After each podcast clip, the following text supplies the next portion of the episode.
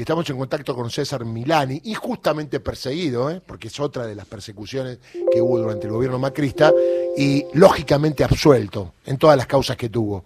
es raro, ¿no? Porque le armaron varias causas y en todas lo absolvieron. Eh, que fue ex jefe del ejército. César, ¿cómo le va a Darío Villarruel aquí en Radio Nacional para todo el país? Darío, feliz cumpleaños para todos este, y una y un y una este un especial saludo para todos los oyentes. Bueno, ¿cómo está viendo esto? ¿Cómo ve hablar a tanta gente sin saber? ¿No? Porque yo cuando es una cuestión jurídica, instalado un tema y veo y escucho, ¿no? Tantas barbaridades, la verdad, me pongo loco. Mi mujer me dice, tranquilízate, porque no le pueden mentir así a la gente. O sea, si no saben, no habla. Había un programa que tiene una que se llama Hablemos sin saber, pero que era de humor. Esto parece un programa de humor y son en serio, o pretenden ser en serio. ¿Cómo está viendo este tema? Bueno, es lamentable, ¿no es cierto?, que políticos, en este caso tengo que decir eh, con honestidad, lo, más grave que se está diciendo desde la oposición, pero también desde el oficialismo, políticos este, eh, que algunos en algunos casos son funcionarios públicos, ¿no es cierto?, este, tengan eh, algunos tipos de declaraciones que la verdad que son lamentables, pero muy lamentables, funcionarios o hay funcionarios. Este, em, de, decir, ¿no es cierto?, que el narcotráfico ganó, eh, hasta decir que el narcotráfico lo solucionamos en 15 días, o decir, ¿no es cierto?, que este, que le podemos pedir a Messi, como dijo Sabina Frederick, le podemos pedir a Messi, ¿no es cierto?, que, que le pida a la, a la, ciudad de Rosario que el, desarme, así como si, bueno, la, la banda de narcotraficantes, este, porque se lo pide Messi, se van a desarmar. Esta, estas barbaridades, ¿no es cierto?, que la verdad que no, no, no ayudan a que la gente, a que el pueblo argentino vea que tiene enfrente a políticos responsables, eh, que están, ¿no es cierto?, en, en en la, en la búsqueda de una solución que, que requiere eh, un largo trabajo eh, que no se ha hecho, ¿no es cierto?, que no mm. se ha hecho ni de la Nación ni de la provincia de Santa Fe. Entonces, sumado a esto, aparece gente como Bullrich, en donde dice, bueno, la solución es llevar a las Fuerzas Armadas, al ejército, a militarizar. Por supuesto que es una, una declaración electoralista, absolutamente buscando un efecto mediático, eh, y le importa un carajo si esto se puede hacer o no se puede hacer. Y perdónenme, ¿no es cierto?, las, los términos que estoy hablando, pero esto es, una realidad. Tal cual. Le, no, le no le importa absolutamente nada. Esto es una barbaridad. Las Fuerzas Armadas están equipadas, preparadas, instruidas para actuar en situaciones en donde la patria requiera, ¿no es cierto?, que el, el instrumento militar la defienda de una invasión de una potencia extranjera para eso tiene armas o tiene armamento, tiene equipos que son letales, es decir, los fusiles son letales, las pistolas son letales, los cañones son letales, letales significa que matan, los, los, tanques lo mismo, los mecanizados lo mismo, ustedes imagínense lo que sería, imagínense lo que sería de desplegar al ejército argentino en un centro urbano con habiendo, eh, ¿no es cierto?, eh, gente, eh, inclusive en los barrios que pueda haber, ¿no es cierto?, que lo que sabemos que puede haber, eh, sabemos nosotros, o se sabe por, por inteligencia criminal, que puede haber bandas narcotraficantes, pero también hay gente decente viviendo ahí, hay gente eh, honorable, hay gente trabajadora. Entonces, desplegar el ejército para qué? Para que tiren, para que maten. ¿Para qué vamos a desplegar el ejército en un lugar donde no puede actuar el ejército? Bueno, esta barbaridad que dice Bullrich, que ya lo ha repetido en reiteradas oportunidades, ah, bueno, alguna gente que, claro, desesperada por el problema del narcotráfico, dice, bueno, que vengan las Fuerzas Armadas, que vayan para qué. Eh, esto es una irresponsabilidad, tamaña irresponsabilidad de, una, de alguien que pretende ser eh, presidenta, porque es precandidata, eh, o mejor dicho, es precandidata a presidenta por el PRO. Bueno, este, este personaje está diciendo esta barbaridad. Le voy a hacer una pregunta a mi compañero Gustavo Campana. César, ¿cómo va? Buen día. ¿Qué tal? Eh, recién usted dijo, eh, suena a, a, medida electoralista, y ahí es donde viene la gran preocupación, porque casi 50 años después del último golpe militar en la República Argentina, volver a, plantear que los uniformes en la calle son sinónimo de orden, son sinónimo de poner este, reglas de juego que, que sean respetadas por la civil. Digo, es muy complejo creer que hay un sector del pueblo argentino al que se le endulzan los oídos diciéndole vamos a sacar a los militares a la calle es casi vaciarnos de historia y lo dicen aquellos que de alguna manera son los herederos, los pichones de la civilidad de aquel golpe. Por lo tanto, ahí es donde hay una un gran problema a resolver en el futuro, ¿no? No, por supuesto.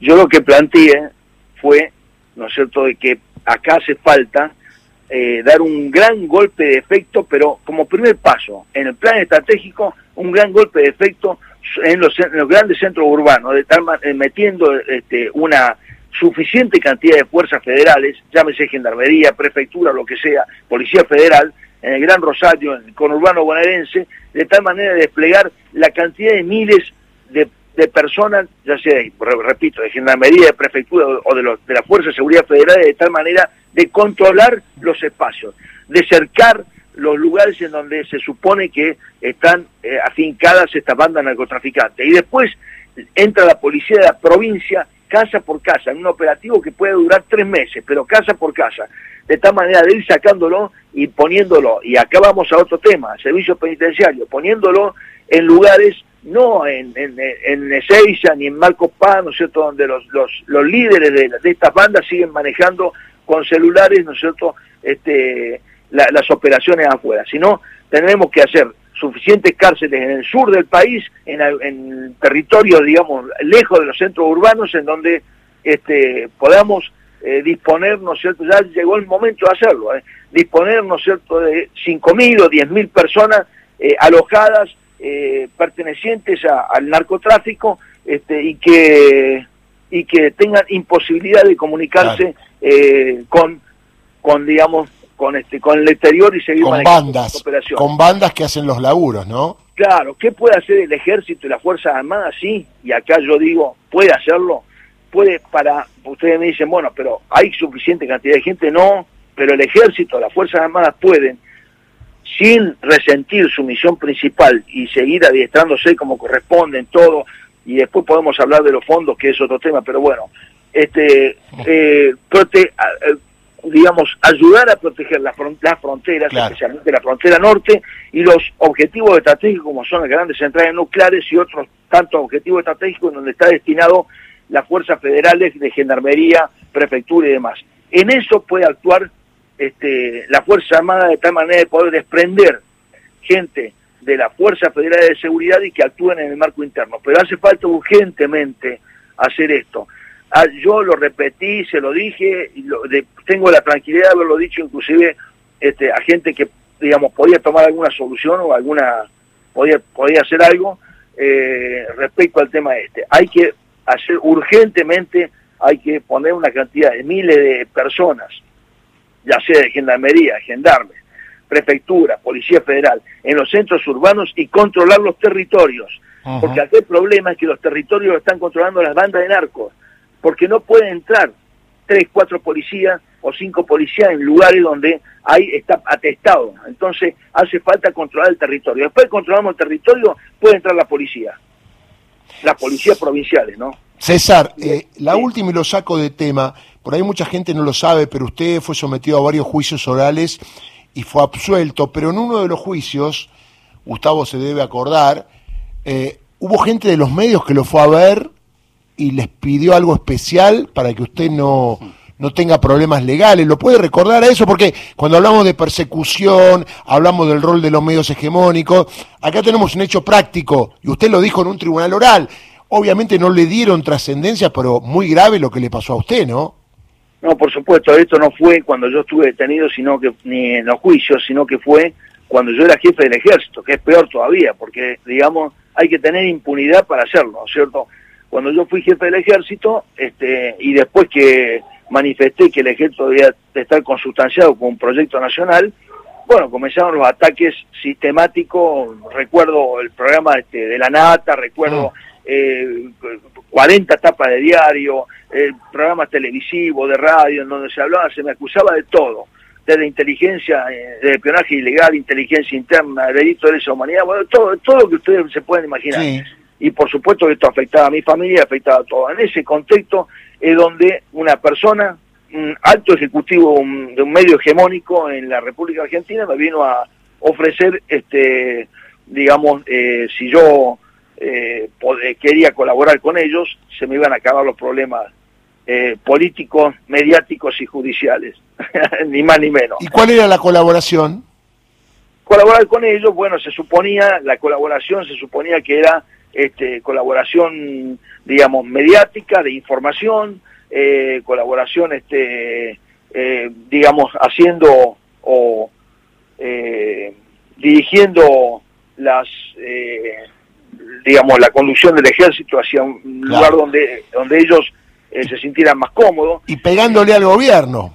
¿No? Claro, exactamente. y especialmente, ¿no es cierto?, a la presidenta. Claro. Entonces, este, ellos querían que yo colaboraba, con, me, lo dijeron directamente, como colaboraba Estiuso eh, con ellos, este, como eh, siendo funcionario de la Secretaría de Inteligencia de Estado. Fíjense, ustedes la barbaridad esta, pero bueno, así fue y por supuesto ustedes se imaginarán cuál fue mi contestación y de ahí en más cuál fue el devenir de todas estas cuestiones. Quedé con 15, 20 causas, eh, tres procesos, digamos, orales, tres años detenidos, bueno, todo lo que me pasó, gracias a Dios. Gustavo, ahí tiene una referencia a propósito de esto, ¿no? No, para todos aquellos que quieran escuchar en profundidad la palabra de Milani, esto que está contando, bajo el título Antonio Estiuso trabaja para Clarín, fue parte de un gran trabajo de los compañeros de Nacional Doc, hecho aquí en, en la casa, donde Milani se, se explaya con lujo de detalles sobre esta historia. Quienes quieran profundizar,